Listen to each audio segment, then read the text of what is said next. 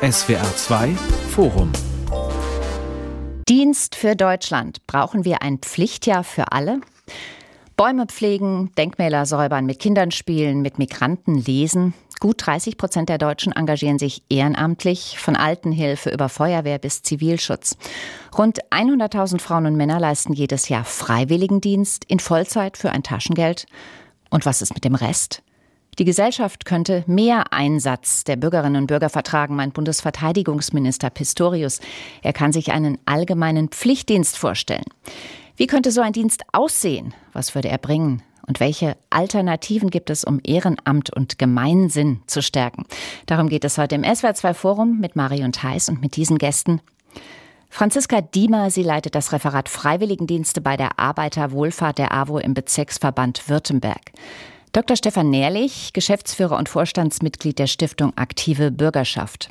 Und Professor Dr. Patrick Sensburg, ehemaliger CDU-Bundestagsabgeordneter und Vorsitzender des Verbands der Reservisten der deutschen Bundeswehr.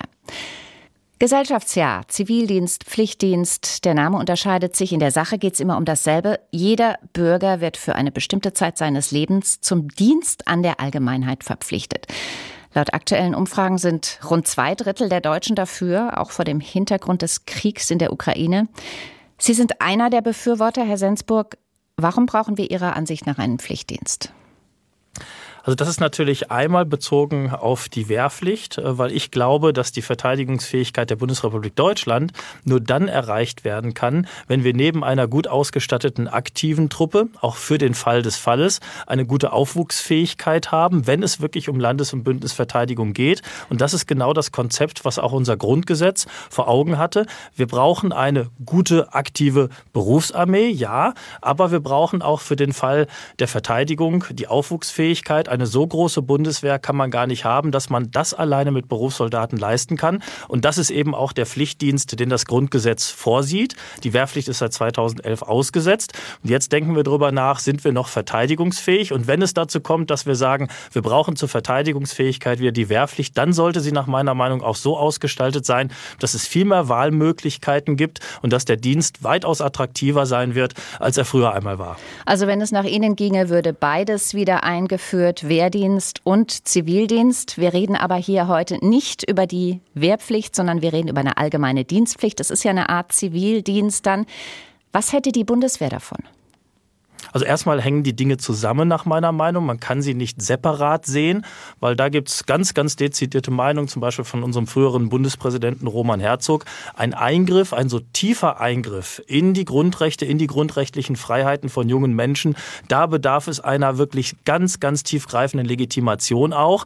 Eine so tiefgreifende Legitimation kann sein, dass die staatliche Integrität überhaupt nur mit einer Wehrpflicht zu sichern ist. Und dann kann ich bei der Ausgestaltung natürlich auch die ganze Bandbreite, inklusive inklusive des Zivildienstes, inklusive, man könnte sagen, einen Dienst für das ganze Land etablieren. Das ist dann möglich und den auszugestalten, das hat wirklich sehr viele Vorteile für die Gesellschaft, für die Personen, die ihn dann natürlich leisten müssen. Nur man muss dann auch erheblich an der Attraktivitätsschraube drehen. Ein verlorenes Jahr ist auch nach meiner Meinung vor den jungen Menschen nicht zu rechtfertigen.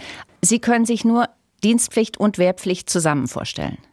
Ich kann mir nur vorstellen, dass man jungen Menschen verpflichtend sagt, was sie ein Jahr lang machen sollen, wenn die staatliche Legitimität, also der Grund, warum man das macht, genauso gravierend ist wie der gravierende hm. Grundrechtseingriff. Und ich sehe derzeit nur als Begründung für so einen Dienst die Sicherung der staatlichen Integrität der Bundesrepublik Deutschland. Aber vielleicht wissen ja die Mitdiskutanten noch bessere Gründe. Dann höre ich mir das gerne an. Wir reden auf jeden Fall noch darüber. Frau Diemer, die Mehrheit der Bevölkerung wünscht sich eine Pflichtzeit, vorausgesetzt, die ist flexibel gestaltbar und gilt für alle. Sie sind dagegen. Wieso? Aus unterschiedlichen Gründen. Zum einen, weil wir bei der AWO den Nutzen für die Einrichtungen nicht in der Form sehen. Wir haben ja im Moment ungefähr 100.000 Freiwilligendienstleistende in verschiedenen Einrichtungen in Deutschland. Wenn wir jetzt alle jungen Menschen, jetzt gehen wir mal davon aus, es geht um Schulabgänger, zu einem Pflichtjahr in verschiedenen Einrichtungen ja, verpflichten, dann würde das bedeuten, dass es ungefähr 750.000 junge Menschen wären, die da irgendwie betreut werden müssten, auch wenn die jungen Menschen als solche vielleicht gar kein Interesse daran haben. Pro Jahrgang, ne? Aber genau. die jungen Leute sagen selber, sie würden mitmachen. Es ist ungefähr so eine knappe Hälfte. Warum lassen Sie sie nicht?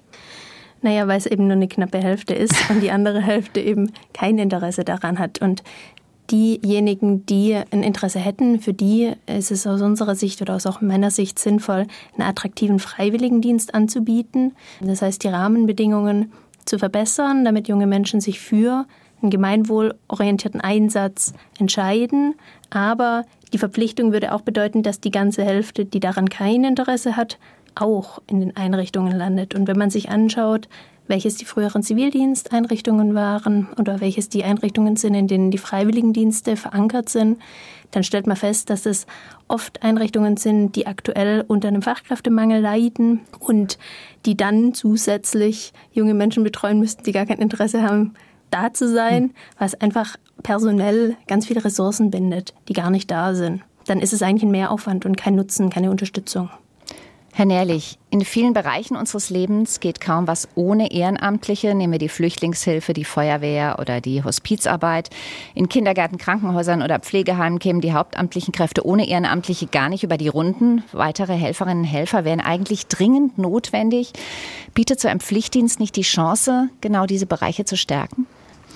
Ja, das ist eben die Frage. Sie haben ja schon gesagt, äh, ein Drittel der Menschen in Deutschland ab 14 engagieren sich ehrenamtlich, nennen wir das mal so, oder bürgerschaftlich oder in der Zivilgesellschaft. Das ist auch nicht weniger als in anderen Ländern, auf die wir manchmal schauen und denken, da engagieren sich mehr. Also das ist ja auch lebensphasenabhängig, äh, wofür man gerade Zeit hat. Ja, also wenn man frisch im Beruf steht, sind die beruflichen Anforderungen hoch. Wenn man gerade eine Familie gegründet hat oder vielleicht ein Haus baut, dann stehen andere Dinge im Vordergrund. Ich glaube aber, dass äh, bei der Diskussion über das Pflichtjahr zwei Dinge vermischt werden, die im Ergebnis nichts miteinander zu tun haben. Also Herr Sensbock hat das ja äh, ausgeführt. Das ist ja vor allen Dingen eine Rechtfertigungs- und Legitimationsfrage. Wenn man eine Wehrpflicht einführt, damals gab es den Zivildienst für diejenigen, die aus Gewissensgründen keinen Dienst an der Waffe leisten mhm. wollten. Jetzt um eine Gerechtigkeit einfach herzustellen, ne, damit alle junge Männer betroffen waren damals. Ne? Ja, das ist ja noch eine zweite Frage, nämlich die der berühmten Wehrgerechtigkeit. Ja, äh, die geburtenstarken Jahrgänge, zu denen auch ich gehörte, da mussten ja schon nicht mehr alle zur Bundeswehr. Aber die Frage, die wir jetzt diskutieren, so empfinde ich das jedenfalls mit äh, einem Pflichtjahr, die heißt ja A, äh, Landes- und Bündnisverteidigung und auf der anderen Seite aber Stärkung der Demokratie und des gesellschaftlichen Zusammenhaltes.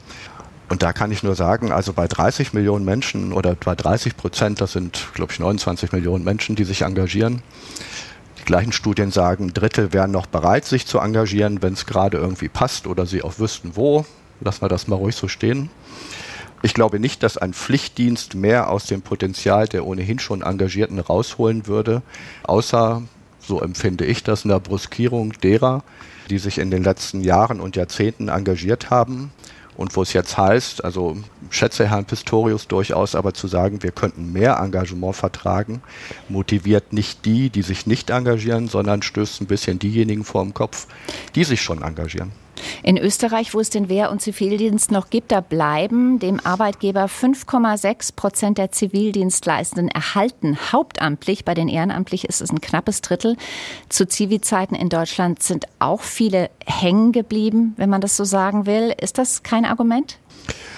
Ja, das ist durchaus ein Argument für mich. Also wir stimmen in dem Ziel äh, ja durchaus überein, äh, den gesellschaftlichen Zusammenhalt zu stärken. Die Frage ist nur wie.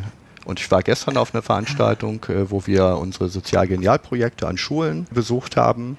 Da sagen genau das Gleiche. Viele Betriebe aus der Region, die bieten ein Sozialpraktikum an, unterstützen Schulprojekte, natürlich auch aus der Hoffnung, es wandern nicht alle aus der Region ab und nicht alle wollen studieren, äh, sondern es bleibt auch der eine oder andere vielleicht äh, in dem Ort und äh, macht dann eine Lehre bei einem Handwerksbetrieb.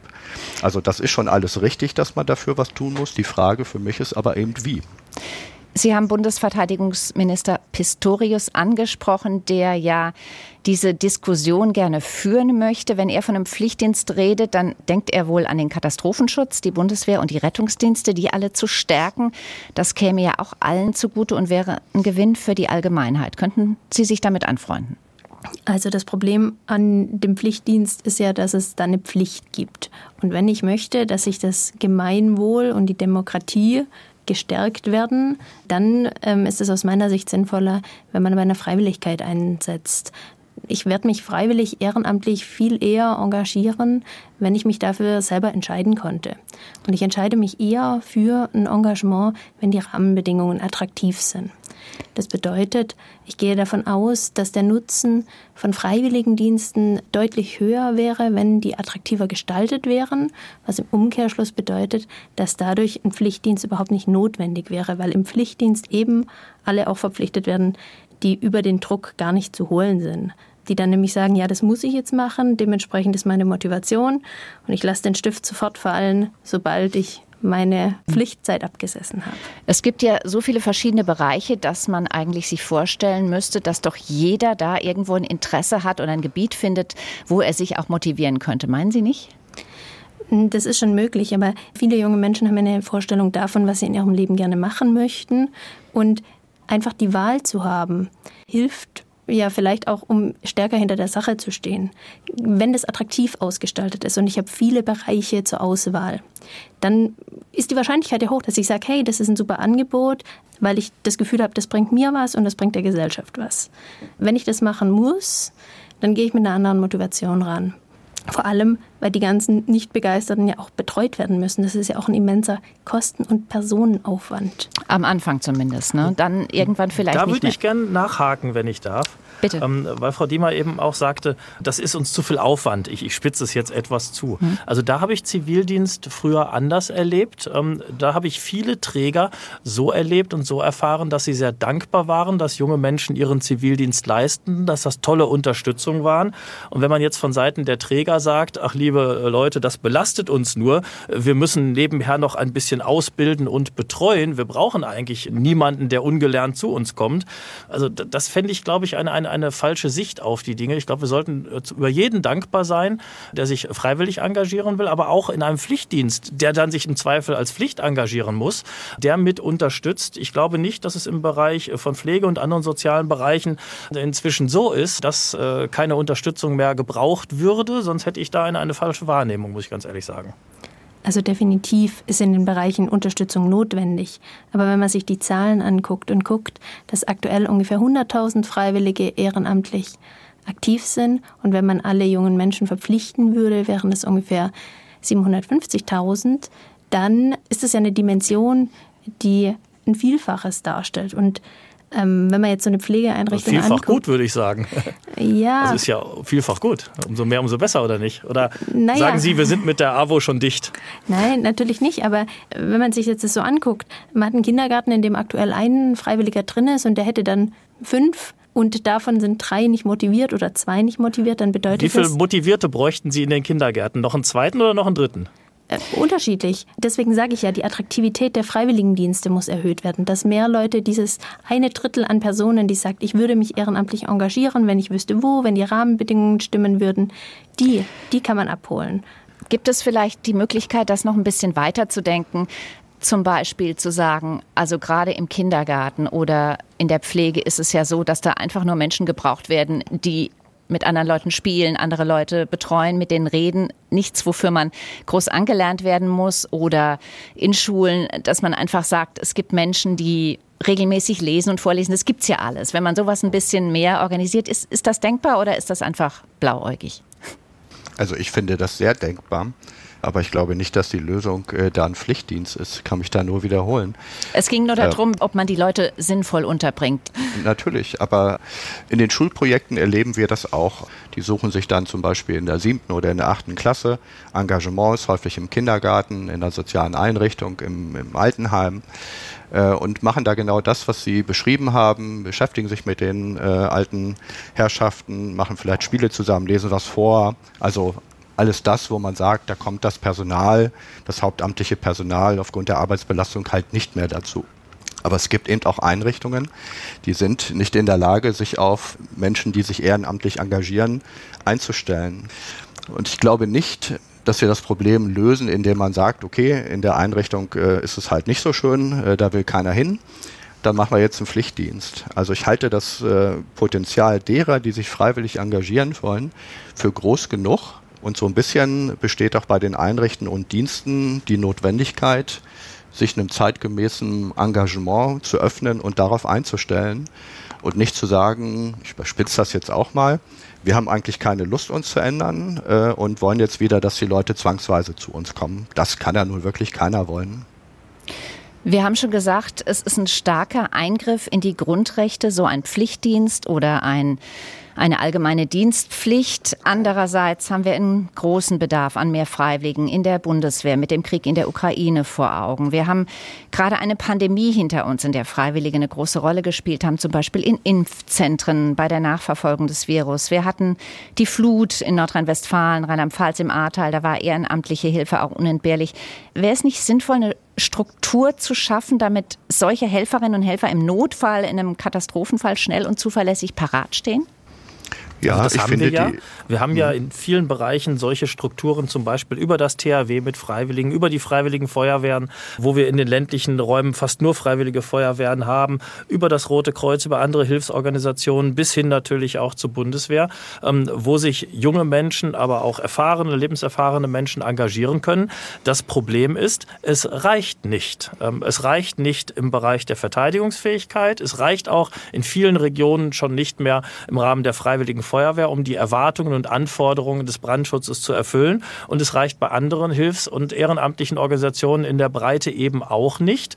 Ich kann nur natürlich äh, speziell für den Bereich der Verteidigungsfähigkeit sprechen. Da müssen wir etwas tun, wenn wir überhaupt den gesellschaftlichen Konsens haben, verteidigungsfähig zu sein. Und mir ist eine Freiwilligenarmee, die auch Wehrpflicht hat, deutlich lieber als eine riesengroße Berufsarmee. Und mir ist es sehr lieb, wenn andere Bereiche davon partizipieren und sagen können, hey, wir haben auch die Möglichkeit, mit unserem tollen Angebot am Ehrenamt äh, junge Leute zu gewinnen, diesen Klebeeffekt. Viele, und ich sehe es bei meinen äh, Studierenden, ja, viele, die dann einen solchen Dienst machen, sagen, ich habe so wunderbare Lebenserfahrungen gemacht, ich engagiere mich langfristig jetzt ehrenamtlich in den Bereichen oder ich habe sogar meinen Berufswunsch dahingehend orientiert, von den Erfahrungen geprägt, die ich in diesem Dienst gemacht habe.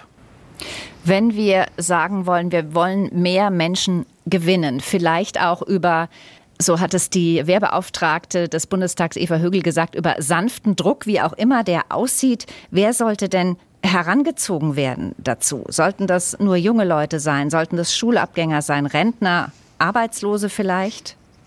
Also ich glaube, wenn man das so machen würde äh, und sagt, äh, also alle die, die sagen wir, nicht ausgelastet sind und Zeit haben, junge Menschen, Arbeitslose und so weiter, dann wird man krachend vom Verfassungsgericht scheitern. Ich halte das für eine also nicht zielführende Diskussion und auch keine realisierbare äh, Diskussion. Und es sind auch nicht alle Bereiche in der Zivilgesellschaft. Äh, Sensburg hat äh, Freiwillige Feuerwehr angesprochen, das würde ich unterschreiben. Aber beim Katastrophenschutz äh, würde ich das schon nicht mehr unterschreiben, dass es da eine große Personalknappheit gibt. Also die äh, Dienste und die Einrichtungen THW, DRK und wie sie alle heißen, die sind gut organisiert. Und die haben sich auch auf die neuen Zeiten eingestellt. Ich kann mich erinnern, als ich meine Doktorarbeit über das Rote Kreuz geschrieben hat, haben die damals schon gesagt, ja, dass man muss mit den Ehrenamtlichen und mit den Zivildienstleistenden noch anders umgehen. Wir können das nicht mehr so machen in dem Kommandoton wie früher.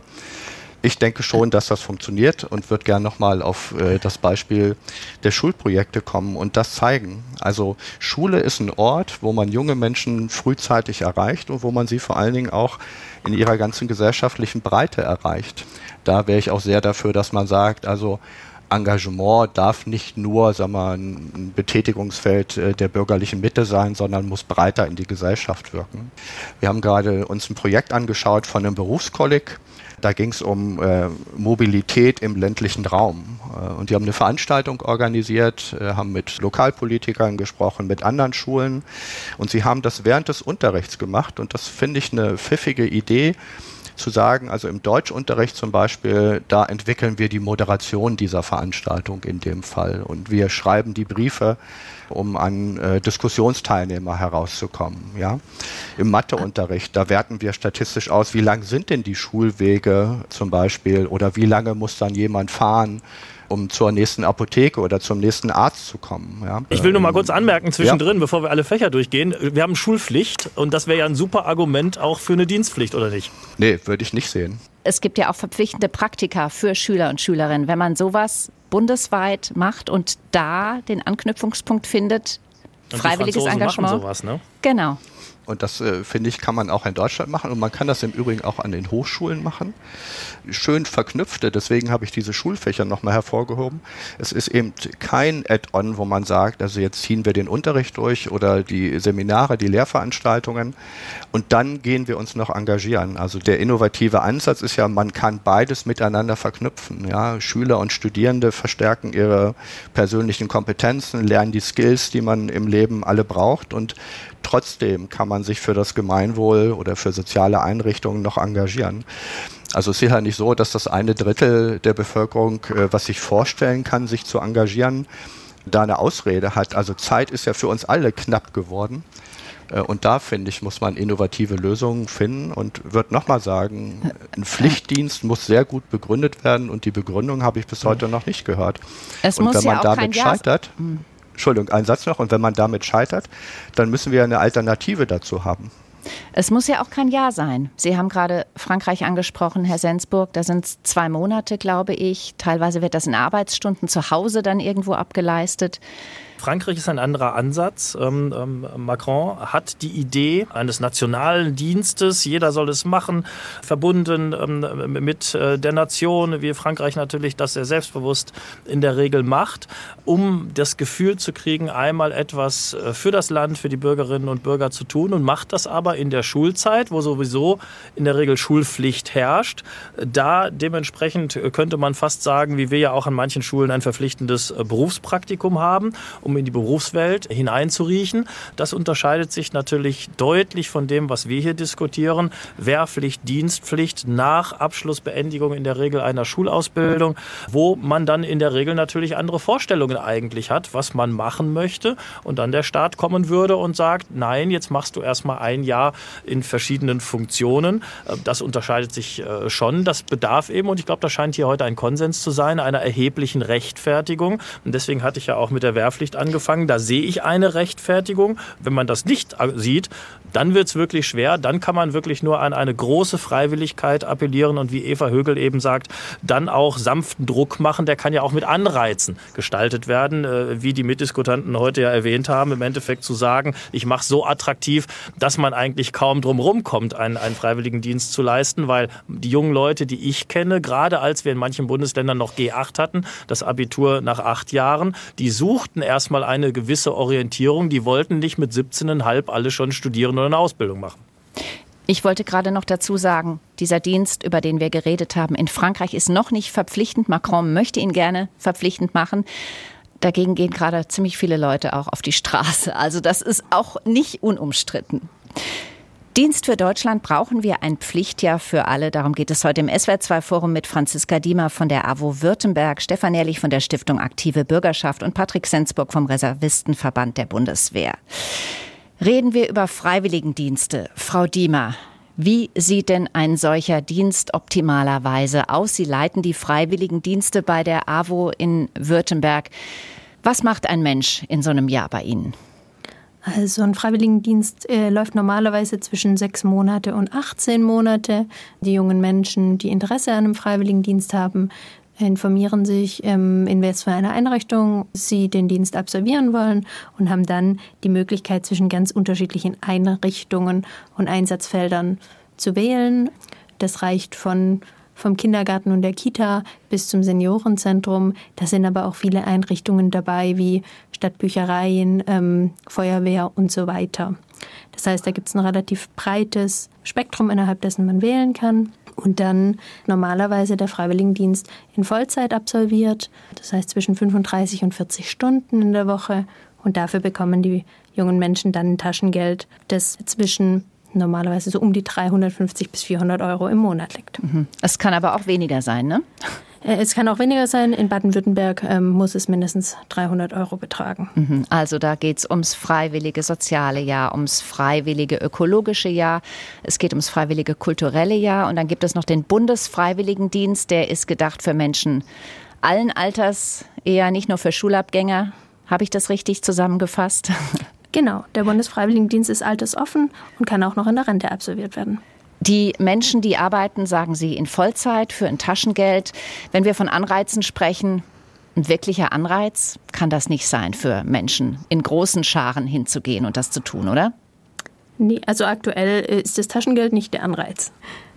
In der Bundeswehr gibt es die freiwilligen Wehrdienstleistenden, zurzeit gut 8600, und es gibt den freiwilligen Wehrdienst Heimatschutz. Da sind aktuell 981 Menschen, seit zwei Jahren gibt es den.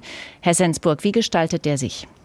Also der FDL Heimatschutz hatte die Idee, dass junge Menschen vielleicht in der Bundeswehr sich engagieren wollen, freiwillig Dienst leisten, aber zum Beispiel nicht in Auslandseinsätze möchten, nicht weit von zu Hause weg sein möchten, sondern gerade heimatnah ihren Dienst für die Sicherung ähm, auch des Landes leisten wollen. Und deswegen hat es den freiwilligen Wehrdienst im Heimatschutz gegeben. Ähm, Sie haben es gesagt, äh, rund 1000 Freiwillige, die ihren Dienst leisten, von denen eine erhebliche Zahl Zahl nach einiger Zeit sagt, das gefällt mir bei der Bundeswehr, ich verpflichte mich sogar länger. Manche sagen, ach nee, ich hatte mich auch parallel äh, für eine Ausbildung oder ein Studium beworben, ich bin weg.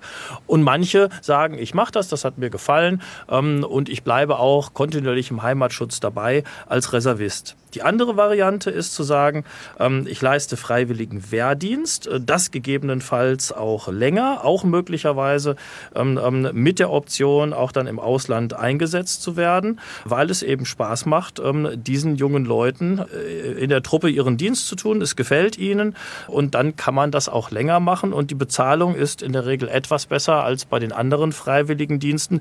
Ich glaube auch, dass die Belastung teilweise recht hoch ist.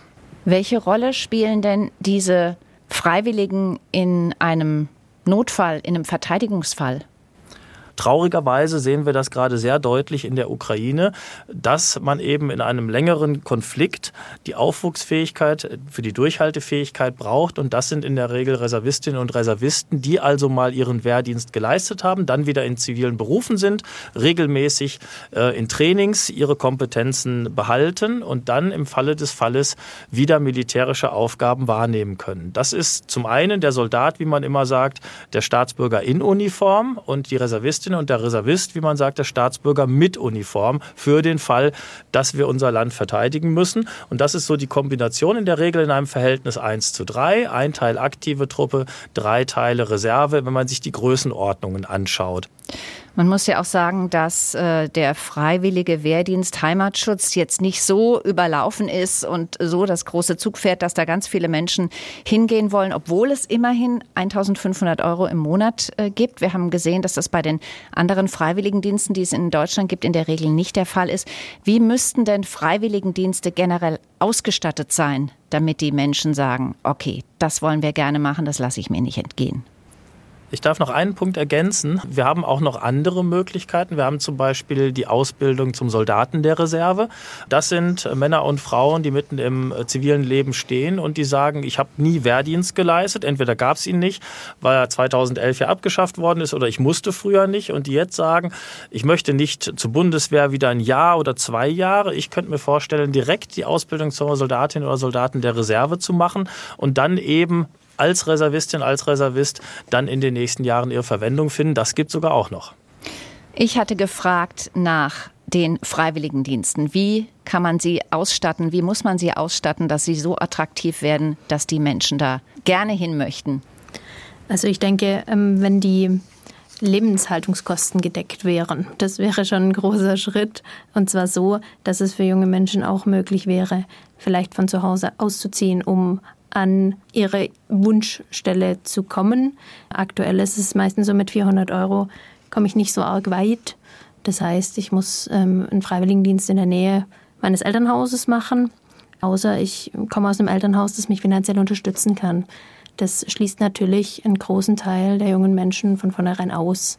Das wäre ein Punkt. Denkbar wäre natürlich auch so zusätzliche Dinge wie ein kostenloses ÖPNV-Ticket oder die Anerkennung für Studium und Ausbildung, dass es einfach nochmal stärker anerkannt wird, dass das junge Menschen sind, die auf freiwilliger Basis bereits über mehrere Monate oder über ein Jahr äh, sich engagiert haben, sich im Arbeitsleben auch orientiert haben, sich in ein Team eingefunden haben, ein bestehendes Team unterstützt haben und auch im Freiwilligendienst äh, sind es äh, zum Teil sehr herausfordernde Arbeitsfelder, in denen die Freiwilligen landen. Und die kommen direkt von der Schule ohne Berufserfahrung. Ähm, und dann ist so ein Pflegealltag schon eine Hausnummer. Das sind sehr bescheidene Wünsche, die Sie gerade angeben für die Freiwilligen, wenn man überlegt, wie Sie sagen, herausfordernde Arbeit, ein ganzes Jahr in Vollzeit? Natürlich. Aber wenn man sich die Bedingungen im Moment anschaut, dann ähm, wäre das eine deutliche Steigerung hm. zu denen, die man im Moment hat. Also so, wenn man so über die Träger der Freiwilligendienste hinweg guckt, dann wäre eine ausreichende Finanzierung, die bedeutet, dass die Lebenshaltungskosten gedeckt sind. Da sind sich alle einig, das wäre angemessen. Und das wäre, wenn ich jetzt richtig verstanden habe, ja beim Wehrdienst auch gegeben mit 1500 Euro. Das ist einfach schon nochmal eine andere, ganz andere Bezahlung. Mhm. Und wäre auch gut, Sie sagen, die Menschen müssen davon leben können. Logischerweise, es darf nicht nur was für Besserverdienende sein. Das kommt ja auch dann Bereichen wie Pflege und so weiter zugute, weil Menschen, die da eher eine Ausbildung machen könnten, vielleicht erst gar nicht angesprochen werden, oder? Ist das auch ein Punkt? Ja, das ist natürlich auch ein Punkt. Es kommt noch dazu, dass bisher für Menschen, die auf äh, Förderung durch den Staat angewiesen sind, das Taschengeld aktuell noch angerechnet wird. Das heißt, Menschen aus sozial schwachen Familien bekommen im Moment noch viel weniger von dem Taschengeld raus. Das heißt, es lohnt sich überhaupt nicht. Das ändert sich aber mit dem Bürgergeld ne? im Sommer, soweit genau. ich weiß. Das ändert sich mit dem Bürgergeld für äh, junge Menschen unter 27, für Menschen über 27 Gibt es da eine Gesetzeslücke bzw. einen Fehler im Gesetz, der so auch nicht vorgesehen war? Das heißt, für die wird es weiterhin angerechnet. Im Moment sind für die Freiwilligendienste 328 Millionen Euro pro Jahr im Bundeshaushalt vorgesehen. Im kommenden Jahr sollen es sogar 30 Millionen weniger sein. Also das hängt davon ab, was jetzt bei den Haushaltsverhandlungen rauskommt. Was ist das für ein Signal, Herr Nährlich? Naja, das ist ein Signal, was mit den berühmten Sonntagsreden, äh, sich zu engagieren, ist wichtig, nicht zusammenpasst. Äh, und das betrifft auch nicht nur die Freiwilligendienste, das betrifft ja auch das, äh, sagen wir, klassische ehrenamtliche Engagement. Wenn man da mal in die Haushaltspläne guckt, äh, dann wird für die Förderung des klassischen Ehrenamtes immerhin 30 Prozent der Bevölkerung noch sehr viel weniger ausgegeben. Ich neide das den freiwilligen Dienstleistenden überhaupt nicht. Aber im Vergleich zu einem jungen Menschen, der sich ehrenamtlich engagiert, ist das eine bessere Ausstattung. Ähm, und das wird auch so ein bisschen wahrgenommen. Und da habe ich die Sorge davor, dass das so ein bisschen ja, zu einer gegenseitigen Neiddiskussion führen könnte. Also natürlich ist das wenig, aber die Frage ist, von welcher Seite schaut man? Und wenn man äh, auch nochmal schaut, warum sich die Menschen überhaupt äh, engagieren, dann spielt Geld gar nicht so eine große Rolle, sondern äh, je nach der Lebensphase will man Kontakte zu Menschen haben oder sucht vielleicht im Anschluss an Berufsleben eine sinnvolle Beschäftigung, will Gesellschaft so im Kleinen mitgestalten, wie es immer heißt. Und im klassischen Ehrenamt führen wir mittlerweile auch eine Diskussion, die sich Monetarisierung des Ehrenamtes nennt wo nämlich genau das äh, schon passiert. Also wenn man ein bisschen Übungsleiterpauschale und Minijob zusammenrechnet, dann kann man vielleicht so eine Sozialstation im ländlichen Raum noch mit Ehrenamtlichen besetzen. Mhm. Aber die sind schon längst keine Ehrenamtlichen mehr, sondern eher schlecht bezahlte ja. Mitarbeiter. Aber um diese Erfahrungen zu machen, wie Sie sagen, äh, man möchte einfach mit anderen Leuten zusammen sein oder was es sonst noch für Vorteile hat, natürlich Persönlichkeitsentwicklung, muss man ja erstmal irgendwo angedockt haben. Wie mhm. kriegt man die Menschen dazu? Sie sagen, Geld ist nicht Anreiz alleine. Was ist da noch vorstellbar? Also es war ja in den 80ern der Grund, warum man gesagt hat, wir brauchen sowas wie Freiwilligenagenturen, also wo man sich hinwenden kann und sagen, ach, ich würde gerne irgendwie was tun, wo kann ich denn das tun? Es gibt es ja an vielen Stellen in Deutschland, es gibt auch Bürgerstiftungen äh, in vielen Orten, da funktioniert das so ein bisschen ähnlich. Und gerade dieses eine Drittel der Bevölkerung, die sagen, ja, wir wären grundsätzlich bereit, aber gerade haben wir keine Zeit oder wir wissen auch nicht so richtig, glaube ich, dieses Potenzial, das wird man nicht voll ausschöpfen können, aber zum Teil wird man da noch Menschen gewinnen können, die sich engagieren. Mhm. Und ich finde, erstmal muss man es wissen, dass sowas überhaupt möglich ist. Also so komisch, wie das vielleicht klingt, es wissen nicht alle, dass man das machen kann. Das also, muss dann wieder in die Schulen am besten, ne? Das könnte zum Beispiel in den Schulen passieren, da erlebt man das. Wir haben es mal untersuchen lassen, unser Programm von der Universität Oldenburg. Und äh, über zwei Drittel der Schüler, die sich engagiert hatten, haben das zum ersten Mal gemacht, kannten das weder aus dem Freundeskreis noch aus dem Elternhaus. Also das ist schon ein Befund, den hätte ich so auch nicht erwartet. Aber also Ihr sogenanntes Service Learning Programm dieses reden, Service reden Sie davon, ne? wo Sie den Schülerinnen und Schülern Ehrenamt in allen möglichen Formen nahebringen in den Schulen. Ne? Genau. Ne? Und auch da ist den, bei den Schulen eine große Diskussion über Pflicht und freiwillig. Das gibt es nämlich beides auch. Manche ziehen das in eine komplette Jahrgangsstufe ein und sagen dann, alle in der neunten Klasse müssen sich jetzt irgendwo engagieren. Und andere sagen, nein, das wollen wir nicht, das ist ja freiwillig, wir machen das in der AG oder in einem Wahlpflicht. Also die Diskussion über Pflicht und freiwillig, die führt man überall und das ist auch gut, dass man die führt, weil wir müssen da die Argumente austauschen und uns auch eine. Meinung bilden, bevor wir da vorschnell in irgendeine Richtung gehen. Also Geld wird absehbarer Weise nicht sehr viel mehr geben. Das haben wir schon gesagt. Geld ist vielleicht auch nicht alles. Trotzdem gäbe es doch Möglichkeiten für andere Anreize. Was hätten Sie da noch an Ideen? Gutscheine, Steuernachlass. Frau Diemer hat schon gesagt, ÖPNV kostenlos. Ja, ÖPNV. Ich glaube, wir haben in Deutschland eine ganz, ganz positive Situation, wenn man das mal mit anderen Ländern vergleicht. Und es ist ja auch eben angesprochen worden, wir haben in den letzten Jahren von Seiten der Politik so viel gemacht an Anerkennung.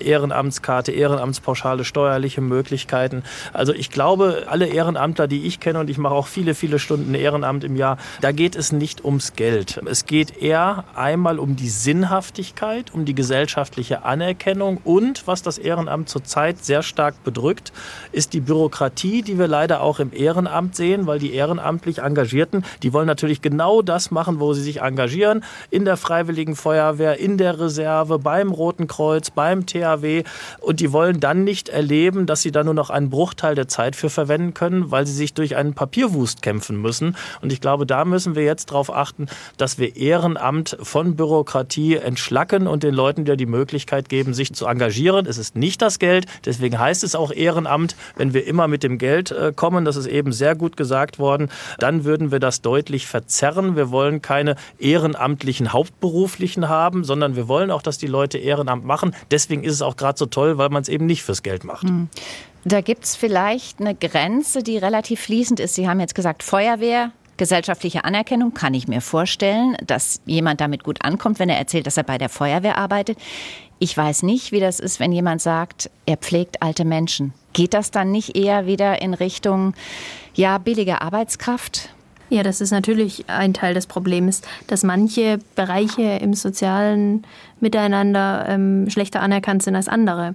Das führt ja zum Notstand in den Fachkräften, die wir haben. Also das ist ja nicht nur im freiwilligen Bereich ein Thema. Genau, aber das ist ja die Anerkennung, die gesteigert werden muss. Und ich bin völlig bei meinen beiden Vorrednern. Das kann man nicht nur finanziell beheben. Für den Bereich der Jugendfreiwilligendienste ist natürlich ein finanzieller Anreiz insofern wichtig, weil die sich an der Schwelle befinden zur Eigenständigkeit. Und da ist eine gewisse Finanzierung notwendig. Für andere Altersgruppen die sich in einer anderen Lebenssituation befinden und die nicht in Vollzeit im Ehrenamt stecken, sind andere Anreize definitiv entscheidender. Lassen Sie uns noch mal bei der Anerkennung bleiben für Bereiche, in denen das nicht so offensichtlich ist und in denen es die vielleicht auch nicht so gibt. Wie lässt sich das ändern? Also ich äh, würde wirklich Herrn Sensburg äh, zustimmen, der gesagt hat, es wird viel für Anerkennung getan. Als wir damals die aktive Bürgerschaft gegründet haben, vor 25 Jahren, gab es drei Ehrenamtspreise, heute gibt es über 600. Das ist schon ein großes Thema. Daneben gibt es viele andere Dinge, die das Ehrenamt fördern. Die Menschen wollen, wenn sie etwas tun, das auch selbstbestimmt tun können. Und sie wollen in dem, was sie tun, nicht gegängelt werden. Das ist das Stichwort Bürokratie. Das klingt jetzt so ein bisschen, als ob das mal, so ein komisches Problem wäre. Aber Tatsache ist es für die Engagierten das Hauptproblem Nummer eins und das schon seit vielen Jahren Und in der letzten Legislaturperiode stand es im Koalitionsvertrag, dass was gemacht wird und nichts ist passiert. Und das erzeugt Frust. Mhm. Äh, und das behindert Engagement. Also man spricht ja auch darüber. Ich habe immer gesagt, also wenn ich mein Berufsleben fertig bin, dann suche ich mir ein schönes Engagement im Vorstand einer Bürgerstiftung. Ich werde einen Teufel tun, wenn das so weitergeht. Also dann bin ich nur noch mit beschäftigt, um welche Finanzhandbücher zu lesen, wie ich die Umsatzsteuererklärung und solche Dinge machen kann. Also lieber gehe ich in ein Projekt. Aber Projekt geht nur, wenn auch jemand im Vorstand des Vereins oder des Trägers oder der Stiftung ist. Und das geht seit vielen Jahren zurück. Da muss man was tun. Und vielleicht könnte man sogar ein bisschen, ich sag mal, nicht alle gleich behandeln und sagen, also da bei der Freiwilligen Feuerwehr vielleicht oder in den äh, Bereichen, wo uns Engagierte fehlen, da gibt es ein bisschen mehr an Anerkennung und vielleicht auch äh, materiell, bis wir das wieder auf ein Level gekriegt haben, äh, wo die Not nicht so groß ist. Also ist vielleicht auch zum Teil eher sagen wir, ein Verteilungsproblem, wo die Engagierten hingehen. Dieser Austausch, dass Menschen irgendwo Erfahrungen sammeln, wo sie sonst nicht automatisch hinkämen, ist ja auch wichtig. Das sagen viele Befürworter auch eines allgemeinen Pflichtdienstes oder Menschen, die sich für mehr Freiwillige aussprechen, so wie Sie. Also raus aus der Echokammer, raus aus der Blase, um andere Menschen zu treffen, die man sonst nicht treffe. Wie wichtig ist das für den Zusammenhalt der Gesellschaft, vielleicht sogar für die Demokratie, dass sowas passiert? Aus meiner Sicht ist es absolut entscheidend, dass Menschen mit anderen Menschen zusammenkommen und dass sie auch mit Menschen zusammenkommen, die nicht im Haus nebenan wohnen und die sie sowieso treffen würden, sondern mit Menschen, die sich in einer anderen Lebenssituation befinden, weil das zur Gesamtsolidarität beiträgt und zum Verständnis für andere Menschen. Das baut Vorurteile ab und dadurch wird die Gesellschaft durchlässiger und verständnisvoller für andere Lebenssituationen. Das heißt, das sehe ich als absolut essentiell für eine Gesellschaft an. Ähm, vor allem, wenn man eine Gesellschaft demokratisch aufrechterhalten will und nicht nach rechts abdriftet. Also noch ein Grund mehr, ein bisschen, wie haben wir es gesagt, sanften Druck auszuüben. Oder, Herr Sensburg? Ja, Demokratie lebt vom Ehrenamt. Ähm, wenn wir das alles, was wir ehrenamtlich auf die Beine stellen, vom Ortsvorsteher im Dorf, vom ehrenamtlichen kommunalpolitischen Engagement, von der Freiwilligen Feuerwehr bis hin äh, zu Pfadfindern, bis hin zur Wehrpflichtigen äh, bei der Bundeswehr, die dann Reservisten sind, wenn wir das alles hauptamtlich leisten wollten, dann würden wir das niemals bezahlen können, dann würde unser Lebenswert unheimlich sinken und das Zwischenmenschliche geht auch verloren, weil Ehrenamt natürlich so ein bisschen Salz auch der Demokratie ist. Das Zwischenmenschliche kommt da zum Tragen, weil es handeln eben Menschen, sie machen es nicht für Geld, sondern weil sie Spaß dran haben, für andere Menschen irgendetwas zu machen und das ist ein tolles Gefühl. Also das, was Ehrenamt zurückgibt, das ist das Wunderbare. Man kriegt das Lächeln, man kriegt im Grunde das Dankeschön, ähm, man sieht Menschen, die einfach glücklich sind sind und deswegen macht man es auch. Man macht es ja oft zusätzlich, neben einem zivilen Beruf, neben seiner normalen Tätigkeit, macht man eben Stunden obendrauf oder man macht es eben im Leben phasenweise, weil man sagt, jetzt kann ich mich engagieren, jetzt kann ich auch mal was zurückgeben für die, äh, in die Gesellschaft. Und das ist eben das Dankeschön, was man erhält, was dann eben in Anführungsstrichen der Lohn ist. Und das prägt eben auch eine Gesellschaft, dass es ein, nicht eine rein egoistisch geprägte Gesellschaft ist, sondern dass wir da im Vordergrund steht und dass man eben auch weiß, auch für mich sind mal andere Menschen einfach selbstlos da und kümmern sich, entweder wenn ich alt bin oder wenn ich Unterstützung brauche. Und das ist ein tolles Gefühl in der Gesellschaft. Ein allgemeiner Pflichtdienst ist mit den derzeitigen Mehrheiten im Bundestag nicht durchsetzbar. Wir haben es schon gesagt, es bräuchte auch eine Grundgesetzänderung. Es gibt verfassungsrechtliche Probleme. Also ist es eher unwahrscheinlich. Wir sind zu dem Schluss gekommen, es bräuchte mehr Freiwillige, die sich gerne engagieren. Was bringen denn solche Menschen, die ihre Zeit opfern für andere, für die Widerstandsfähigkeit des Staates? Letzte Frage an Sie, Herr Nährlich. Ja, ich kann mich meinen Vorrednern nur anschließen. Also man äh, braucht ja eine Vorstellung davon, was andere Menschen bewegt, wie die sind. Also Menschen, denen wir vertrauen, weil wir vielleicht mal einen Handwerker oder einen, der nicht in Deutschland geboren ist, im Verein kennengelernt haben und festgestellt haben, das ist eigentlich ein toller Typ und nicht vorurteilsbeladen und isoliert äh, durch die Welt rennen und denken, alles ganz schlimm. Und es läuft ja gerade ein äh, großes Forschungsprojekt über mehrere Universitäten, über gesellschaftlichen Zusammenhalt und auch zum Thema Engagement. Das ist schon ein Thema, ähm, mit dem wir uns beschäftigen müssen, was unsere Gesellschaft zusammenhält. Und rein populistisch würde ich jetzt am Ende noch sagen, und ein Pflichtdienst wird unsere Gesellschaft nicht mehr zusammenhalten. Dienst für Deutschland. Brauchen wir ein Pflichtjahr für alle? Das war unser Thema heute im SWR2 Forum mit Franziska Diemer, Leiterin Freiwilligendienste bei der AWO Württemberg, Dr. Stefan Nährlich, Geschäftsführer der Stiftung Aktive Bürgerschaft und Professor Dr. Patrick Sensburg, CDU, Vorsitzender des Verbands der Reservisten der Deutschen Bundeswehr. Mein Name ist Marion Theis. Danke fürs Mitreden und fürs Zuhören.